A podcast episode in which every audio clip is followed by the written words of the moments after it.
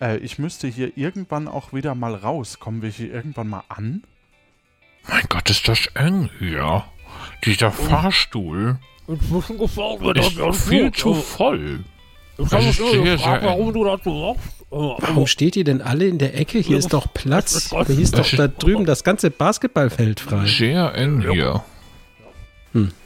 Prösterchen. Nichts zu knutschen. Es sind viele Männer immer hier. Das Gute an dem Fahrstuhl ist ja, dass der so groß ist, dass Stefano überhaupt nicht weiß und merkt, wenn man sich selber ein Bier zapft. Danke. Prösterchen. Prösterchen. Habe ich gesehen, Udo.